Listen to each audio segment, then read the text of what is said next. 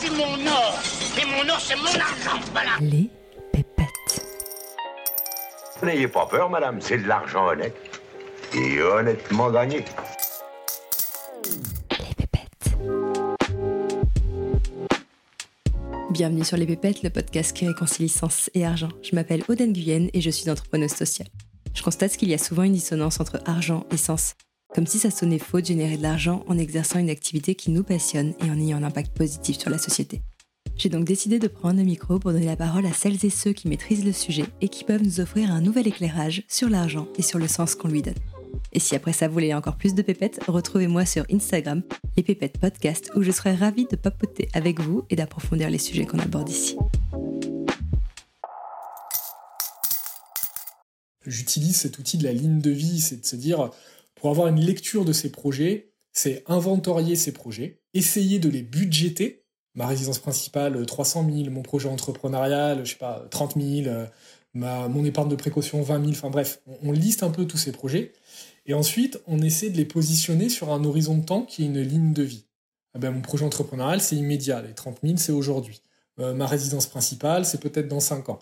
Et en fait, tu traces une ligne de vie, tu positionnes sur un horizon de temps ces différents projets avec le budget et tu essaies de faire après un travail de priorisation. C'est-à-dire sur tous ces projets-là, parce que là, il faut y aller hein, sur les projets, on en a plein, il faut y aller, il faut les noter, il faut pas se brider sur la faisabilité dans un premier temps.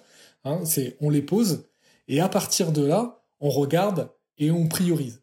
Est-ce que ma résidence principale, c'est le plus important? Oui. Est-ce que mon entreprise, c'est le plus important? Oui. Est-ce que ma retraite, c'est le plus important? Euh, Oui, mais je pense que j'ai encore un peu le temps. Donc je le mets en priorité 2. Les autres sont en priorité 1. Peut-être qu'il y en a d'autres. Tiens, j'avais prévu de faire un tour du monde. Est-ce que vraiment... Non, allez, priorité 3.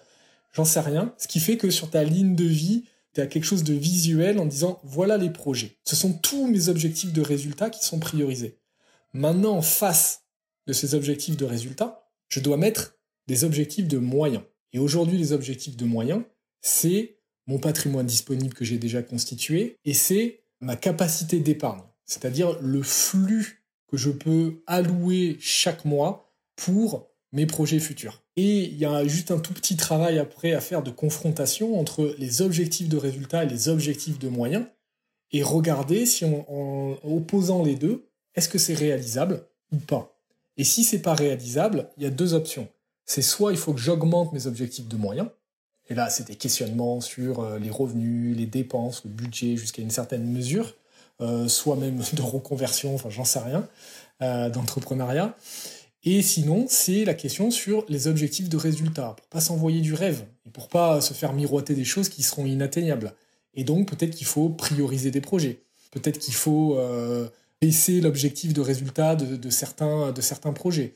Voilà, il y a une vraie réflexion à avoir par rapport à ça, qui va permettre, une fois qu'on a secoué tout ça, qui va permettre de construire une stratégie d'investissement alignée en choisissant un comment. Et c'est là qu'intervient le comment. Et seulement à ce moment-là qu'intervient le comment, bah, peut-être de la, solution en assurance vie, peut-être de l'immobilier, peut-être de la SCPI, peut-être du PEA, peut-être de XXX, de la crypto, enfin peu importe.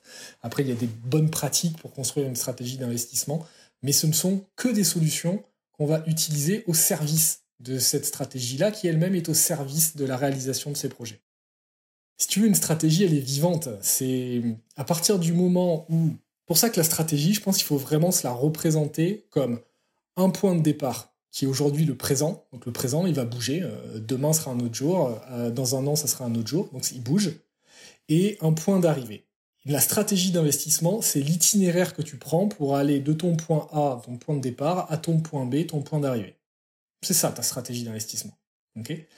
Tu comprends bien que si ton point d'arrivée il bouge ou ton point de départ il est vraiment différent par rapport à il y a un an, eh ben, la stratégie ne peut plus être la même.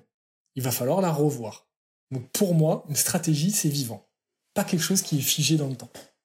Ça ne veut pas nécessairement dire qu'il va falloir changer de solution, d'enveloppe euh, tous les quatre matins. C'est pas ça du tout. On verra qu'il y a plein d'enveloppes qui répondent à la majorité des projets. Ce que je veux dire, c'est que très souvent, on décide de ne pas passer à l'action sur ses finances parce qu'on n'y voit pas le sens. Moi, mon sujet aujourd'hui, il est là. Il n'est pas dans euh, comment j'ouvre une assurance vie. On tape euh, comment j'ouvre une assurance vie, tu lis 10 minutes, tu sais comment tu ouvres une assurance vie. C'est pas ce... En France, c'est pas un problème de pas savoir en fait. C'est le problème de pas y aller. C'est plus ça. Je n'y vais pas parce que je ne comprends pas à quoi ça sert. Et on se cache derrière le euh, oui, on n'y comprend rien, on n'a pas l'éducation. Certes, certes, ça a fait le manque d'éducation financière en France, il est présent, il y a plein de choses, on ne sait pas comment ça fonctionne, mais très souvent, ceux qui débloquent sur le sujet de l'investissement, c'est pas parce qu'ils comprennent l'assurance vie ou qu'ils comprennent l'investissement immobilier. C'est juste qu'ils comprennent des mécaniques ou des choses qui sont bien au-delà de ça. Ils comprennent le mécanisme de l'argent. Ils intègrent en fait ce que c'est la mécanique des intérêts composés. Ils intègrent le fait que l'argent peut être un outil au service de leur projet. Mais des investisseurs immobiliers ou tous ceux qui veulent, euh, investissent depuis longtemps, posent-leur la question pourquoi ils le font? Est-ce qu'ils le font pour devenir riches? Ou est-ce qu'ils le font pour quelque chose qui est au-delà de ça? Dès que tu creuses un peu et que tu poses la question du pourquoi, c'est au-delà. Ça, c'est coloré avec la, avec l'indépendance financière pour pouvoir demain faire ce que tu veux, pour pouvoir. Bon, c'est important de, faire rentrer ça dans un espèce de processus et pas, et pas comme une méthode. Parce que la méthode, tu la trouves partout, en fait. Elle est, elle est disponible. Tu vas sur n'importe quel site qui est un peu sérieux, qui parle des sujets financiers tu trouves plein de ressources sur euh, comment j'ouvre euh, mon assurance vie, comment j'ouvre un PEA, euh, pourquoi il faut investir en tracker, comment ça marche l'investissement immobilier, c'est quoi une SCPI. Bon, tout ça, c'est accessible. Et des fois, c'est la porte d'entrée. Des fois, c'est par là qu'il faut rentrer pour après se poser les bonnes questions. Mais moi, à mon sens, si je dois partager quelque chose et ce que je crois profondément, c'est que ça se joue à un autre niveau. Ça se joue au niveau du choix, de la responsabilité et de se dire comment je peux reprendre le pouvoir sur mon argent, parce que je crois que c'est de ça dont on manque euh, cruellement et réellement, c'est le fait de ne pas savoir comment ça marche et de se laisser porter par le courant. Sur des sujets qui sont cruciaux, parce que c'est quand même le sang de notre économie, et on est tous un peu pollués par ce truc-là. Donc autant s'en occuper quand même. Parce que euh, même si on se dit euh, l'argent ne m'intéresse pas, je veux quand même pouvoir dépenser sans compter. C'est ça la phrase, par exemple. Tu vois, c'est l'argent ne m'intéresse pas, mais je veux pouvoir dépenser sans compter. Donc ça m'intéresse pas, mais j'en ai besoin ça veut quand même dire que je dois m'y intéresser un peu si j'en ai besoin. Donc, qu'est-ce que je peux faire comme choix de manière à l'aligner avec tout ça? Quel est l'équilibre dans tout ça?